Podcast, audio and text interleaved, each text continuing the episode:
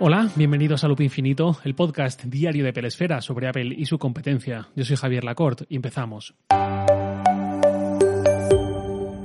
La semana pasada os dije que esta semana iba a tratar un tema por el que se me había preguntado bastante en estas últimas semanas y qué mejor forma que responder que dedicando un episodio a todas estas dudas acumuladas. Ya digo, bastantes personas me han preguntado unas cosas y otras relacionadas con lo mismo, así que voy a leer el mail de uno de vosotros, solo de uno, porque es el más extenso, el más detallado, que incluye un montón de preguntas y ya digo, es que incluye creo que prácticamente toda la duda de los demás en un solo email. Este email es de Pau Esteve y me dice lo siguiente. Hola Javier, es la primera vez que me animo a escribirte. Llevo desde verano escuchando Loop Infinito y me gusta mucho el formato, el tono y los enfoques. Enhorabuena por esa parte. No obstante, hay algo que me gustaría preguntarte y que aclarases, y es sobre las veces en que has mencionado que Apple te ha cedido un producto, como el iPhone 12 Pro o el Apple Watch Series 6. Creo que los que estamos fuera de vuestro mundillo de medios, canales y podcasts no sabemos cómo funcionan esas sesiones exactamente o qué implican o a cambio de qué las hace Apple o si es lo habitual en otras marcas y muchas otras preguntas de las que nunca nadie ha hablado o al menos yo nunca lo he visto. Agradezco que trates el tema con naturalidad y nos lo cuentes, porque me da la sensación de que la mayoría o todos los demás medios no lo cuentan y se lo callan para que sus seguidores no lo sepan, así que gracias ante todo por esa transparencia. Sin embargo, y como te decía, hay muchas preguntas que me gustaría hacerte. Te las enumero, no pienses que van a mala fe, simplemente es curiosidad con algo de lo que nadie suele hablar. Ojalá pueda responder a todas, o al menos a unas cuantas, ya sea en el podcast o ya sea por aquí mismo. Por aquí mismo se refiere el email. Bien, ahora ya vuelvo a hablar yo, Javier. Lo que sigue este email son unas cuantas preguntas. Voy a responder a todas, salvo a dos que las voy a dejar para el final, para, para aislarlas con otra cosa y ya responderlas ahí. Voy a ser quizás un poco breve respondiéndolas, algunas, pero es que si no, esto se me va a ir de las manos y aún así creo que me va a quedar un episodio un poco largo. Empiezo. ¿Desde cuándo Apple te cede productos? Esto ya lo he dicho alguna vez. El primero fue el iPhone 6 Plus en septiembre de 2014. ¿Qué tipo de productos cede Apple y cuáles no? ¿A ti te ceden todos? Bueno, Apple cede, entre comillas, todos sus grandes productos, eh, pero los accesorios pequeños y tal no.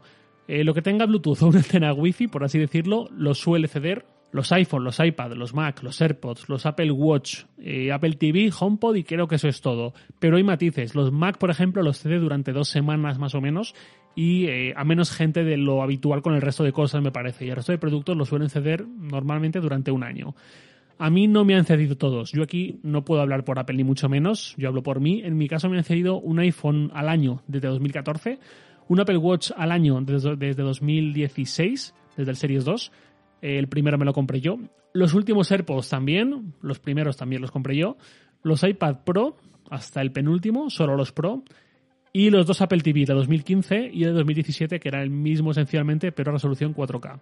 HomePod nunca me han prestado y Mac tampoco, pero ya digo, los Mac que se prestan son para usar dos semanas creo y se devuelven, o eso tengo entendido, pero yo nunca he recibido uno. Siguiente pregunta. ¿En base a qué se decide a qué youtubers o podcasters o bloggers o lo que sea ceder productos y cuáles no? ¿En los procesos de cesión da algunas directrices sobre qué hay que decir o qué no hay que decir? Bueno, yo ya te he dicho antes que yo no puedo hablar por Apple, entonces no puedo decir en base a qué Apple decide quién sí o quién no. En los procesos de cesión no se da directriz ninguna sobre qué decir o qué no decir. Lo más parecido, pero creo que no va por donde tú puedes pensar, Pau, es que después del briefing de presentación del producto con un empleado de Apple, que suele ser de Estados Unidos, Apple envía una guía de reseñas, un PDF, pero no tiene nada que ver con debes decir esto o debes omitir esto esta guía de reseñas es simplemente como un compendio un poco detallado de las novedades del producto en cuestión, un poco para que nadie olvide esas novedades, pero ya está. Eh, nunca jamás Apple me ha dicho nada por una opinión que yo haya vertido en estos seis años, ni una sola vez. Los que lleváis en este podcast los 14 meses que llevo en marcha, Creo que recordaréis que he sido crítico con decisiones de Apple y a día de hoy ni me han dicho nada, ni me han retirado de la lista de decisiones yo entiendo, e insisto, hablo por mí, que Apple cede productos a ciertas personas por un interés en que esas personas hablen de sus productos con conocimiento de causa, tocándolos, probándolos y usándolos. Siguiente pregunta, ¿Apple acepta peticiones de gente nueva? Pues no lo sé, esta es una pregunta para Apple. Yo tengo constancia de que hay gente que lo ha pedido, pero no han accedido a ello. Pero yo no sé si es que no acepta peticiones o si es que son peticiones que ha evaluado, ha contemplado y en esos casos concretos ha determinado que no. Insisto, yo aquí no puedo hablar por Apple. Siguiente pregunta. Dice cesión, así que entiendo que luego se tienen que devolver. ¿Es así o algunos os los podéis quedar? Efectivamente, se tienen que devolver todos. Apple, cuando se cumple el plazo, te dice, te, manda un mail, oye, eh, se ha cumplido el plazo, me tienes que devolver tal cosa, y ya está, sin más. Lo que Apple no reclama son, por ejemplo, pues las fundas. Si junto a un iPhone te manda una funda, pues la funda no la pide de vuelta. Tú la puedes incluir en la caja, y si no, pues no pasa nada. Supongo que se entiende que es algo que se usa y se desgasta, y no tiene valor de reventa, ni cosas así, y ni se contempla. Y bueno, además de no poder quedarte los productos eh, pues eso, quédatelos tú. El contrato que se firma también especifica que, pues algunas cosas lógicas que no se pueden vender, por supuesto, ni alquilar, ni nada por el estilo. Siguiente pregunta. Por lo que comentaste en el podcast sobre tu decisión del iPhone, entiendo que puedes elegir el modelo que quieras. ¿También el color y el almacenamiento? Bueno, Apple en general te pregunta tu preferencia. Alguna vez conmigo por lo menos no lo ha hecho y ha llegado lo que ha llegado y ya está o a veces te pregunta preferencias, pero pues quizás si luego las unidades que tiene asignadas para prensa son las que son, pues igual no te puede corresponder a esa petición. Por ejemplo, recuerdo que el iPhone 8 Plus a mí me tocó en color dorado, que a mí nunca me ha gustado nada ese color en ningún producto de Apple, pero bueno, ¿qué le vamos a hacer? Pues ya está, pues no pasa nada, faltaría más. Luego además, eh, ese año, al mes y medio o a los dos meses o así, llegó el iPhone 10 y adiós 8 Plus, así que estupendo, ese color dorado fue muy breve para mí. El almacenamiento no te lo dan a elegir porque siempre te envían la modalidad superior. En el caso de los iPhone 12 Pro últimos, pues 512 GB. Y antes de seguir, un inciso para comentaros que ayer salió el último episodio de Despeja la X, el podcast semanal de Sataka, en el que mis compañeros Javier Pastor y Juan Carlos López hablaron sobre la nueva generación de tarjetas gráficas, comentando cómo AMD está plantando el cara a Nvidia. Os dejo un fragmento, si queréis escuchar más, ya sabéis, buscáis en vuestra aplicación de podcast habitual Despeja la X y ahí podéis escuchar el resto del episodio y suscribiros. Y yo vuelvo enseguida. Jason Ronald, que es uno de los responsables de la división Xbox en Microsoft, nos decía hace unos meses en Shataka que tenemos consolas para rato, que no creía que fueran a desaparecer pronto. Yo creo que al menos durante esta década tanto PCs como consolas seguirán teniendo mucho sentido. Es cierto que ya estamos viendo cómo el juego en streaming es factible, lo ha dicho José, pero la calidad de estos juegos y su fluidez está aún lejos de ser perfecta. Para muchos, jugar en su PC garantiza una experiencia que por ahora no se puede emular en la nube. A ello se suma el hecho de que no todos los juegos están disponibles en este planteamiento, pero como digo, creo que para un juego, para juego competitivo y para disfrutar de la máxima fluidez visual siguen siendo necesarios o un buen PC o una consola de última generación. Siguiente pregunta. ¿Otras marcas hacen lo mismo que Apple? ¿Es una práctica extendida?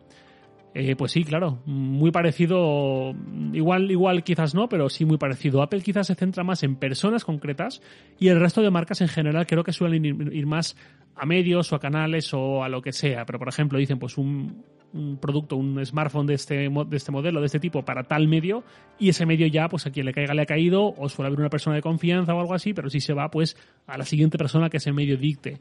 Eh, y Apple, ya digo, creo que se centra un poco más en personas específicas. Y luego también es cierto que hay marcas que envían un producto y nunca lo piden de vuelta, pero vamos, Cesiones a prensa hacen todas las marcas, aunque algunos matices sean distintos. Luego ya cada medio también controla qué pasa con esos teléfonos, en este caso, auriculares, lo que sea, que envía una marca pero no pide de vuelta.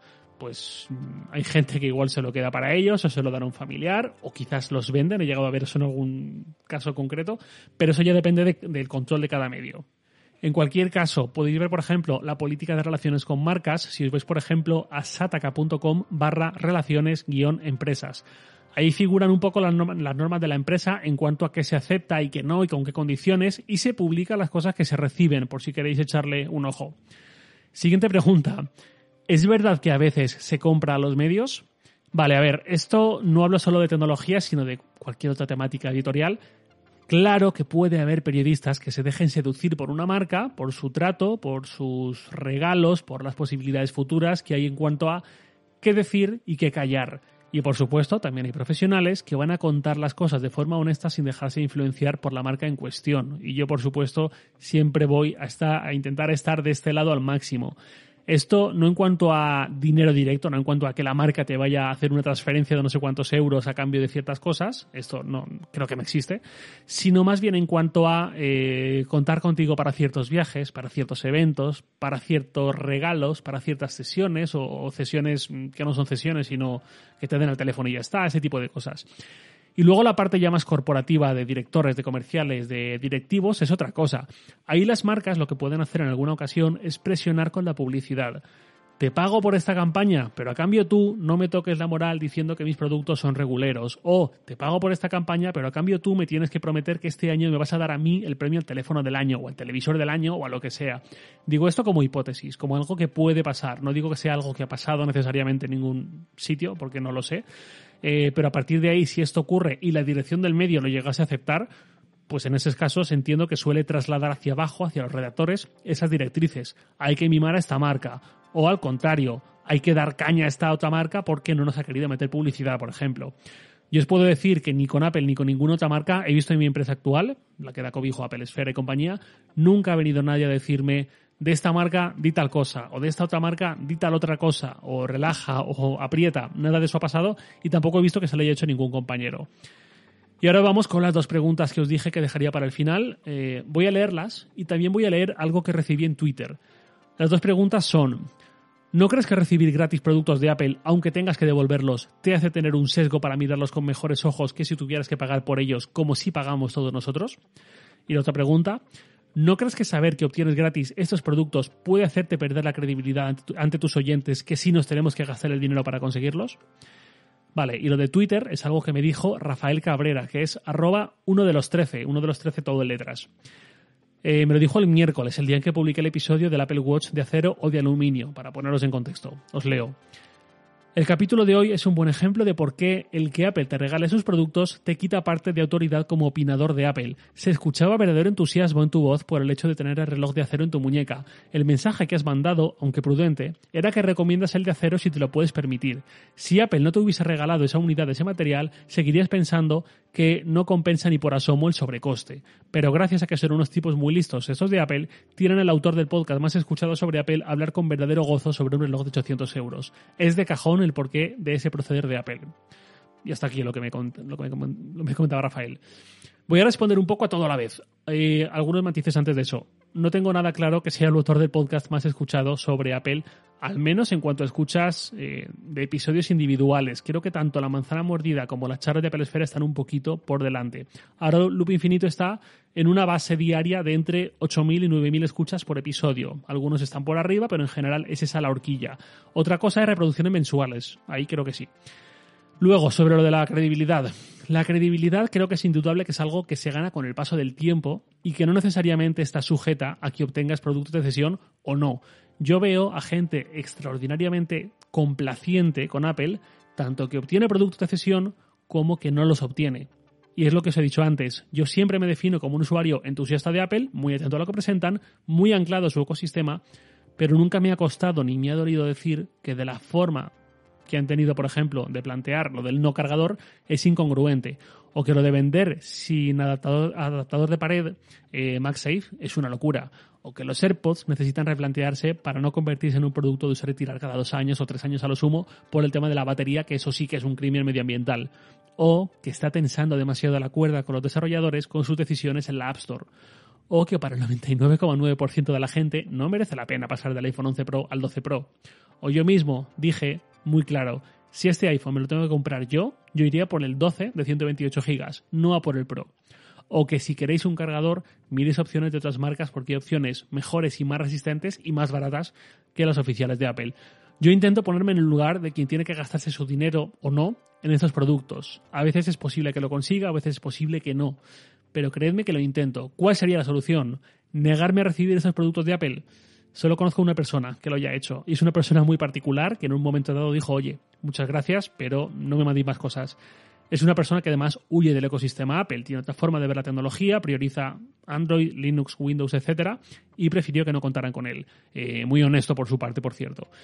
Para alguien que sí que habla de Apple y que sí que está ahí, creo que es muy superior la ventaja obtenida mm, recibiendo los productos que ese posible sesgo, que no te voy a negar que está ahí, pero que tengo muy en cuenta y que trato de mantener a raya y ser capaz de abstraerme de él. Si yo no tuviese estos productos, ¿estaría siendo más honesto? No lo sé. Yo es que no siento ninguna atadura, de verdad. Lo que sí sé es que podría hablar con menos propiedad de aspectos de los nuevos productos y eso afectaría a la miles de personas que escuchéis este podcast que os perderíais una forma de ver a estos productos. Por supuesto, hay muchas más formas de verlos, muchas más alternativas, faltaría, pero yo siempre he intentado con este podcast que los enfoques y las selecciones de temas me den una voz lo suficientemente propia, reconocible y en cierta forma única Podcast de Apple ya había un millón cuando yo empecé con este, no quería hacer otro más indistinguible, sino todo lo contrario. Además, creedme si queréis que mm, yo no hago nada pensando en que Apple me vaya a ofrecer más productos o vaya a contar más conmigo o que no deje de hacerlo. Pues si Apple en algún momento deja de contar conmigo, pues oye, pues una pena. No lo deseo, pero la vida sigue y no por eso iba ni a hablar mal de Apple a modo de chantaje de niño pequeño, ni a irme de su ecosistema. Simplemente tendría que gastar más dinero en tecnología con el paso de los años y no siempre tendría lo último. No podría contar con muchos de esos nuevos productos y ya está. Ni haría puchero ni les culparía de nada si algún día toman esa decisión. Pues la han tomado y ya está. Y para ir acabando, la parte que me decía Rafael en Twitter de lo de reloj de acero o no de acero, pues claro, quiero decir, ahora yo he podido contar lo que implica y cómo lo siento y cómo lo veo de una forma que nunca hubiese podido si no era comprándomelo. Pues claro, para eso Apple cede las cosas, para que se hable de sus productos, Apple y Samsung y Xiaomi y quien podáis pensar. Pero esto no creo que deba sorprender a nadie. Yo tampoco he dicho, comprad el de acero, es una maravilla, claro que compensa, qué barbaridad, no hay vuelta atrás, cambia completamente la experiencia. Vamos, es que dije algo mucho, mucho más prudente. Dije que aprecio cierta ventaja quizás, pero calculé hasta el porcentaje en que sube el precio, que creo que hay mucha gente que no lo hace y es un porcentaje muy, muy alto. Eh, hasta con el 12 Pro o el 12, lo dije. Mm, dije lo que dije y no me arrepiento en absoluto, es lo que pienso. Por supuesto que Apple quiere que la gente que puede tener una cierta influencia en las decisiones de compra de otra gente hable de cuanto más mejor. De hecho, si lo pienso, pues igual hasta mucho han tardado en mi caso en mandarme uno de acero, o igual podrían enviar todo el mundo relojes de acero en vez de aluminio para que haya mucha más gente hablando de ese modelo. Y aquí me da igual que hablemos de Apple que de Xiaomi, insisto, que de Samsung o de quien sea. Las marcas ceden sus productos para que se hable de ellos, se den a conocer y ahí también entran las variantes en cuanto a materiales y demás. Si por el hecho de recibir productos de cesión creéis que tengo menos razón o menos credibilidad, pues es una decisión vuestra y no puedo hacer mucho más que lo que ya hago tanto en cada episodio en general como con lo de eh, pues qué compraría yo con mi dinero, por ejemplo, donde no siempre sale ganando lo más caro, como con episodios que están hechos con la intención de ser lo más transparente y honesto posible y evitar suspicacias. Si a partir de aquí alguien tiene ese pensamiento, pues yo ya más no puedo hacer, no pasa nada. Nada más por hoy, lo de siempre, os leo en Twitter, arroba jlacort, y también puedes enviarme un mail a lacort arroba sataka.com. Loop Infinito es un podcast diario de Peresfera publicado de lunes a viernes a las 7 de la mañana, hora española peninsular, presentado por un servidor Javier Lacorte y editado por Santi Araujo. Un abrazo y hasta el lunes.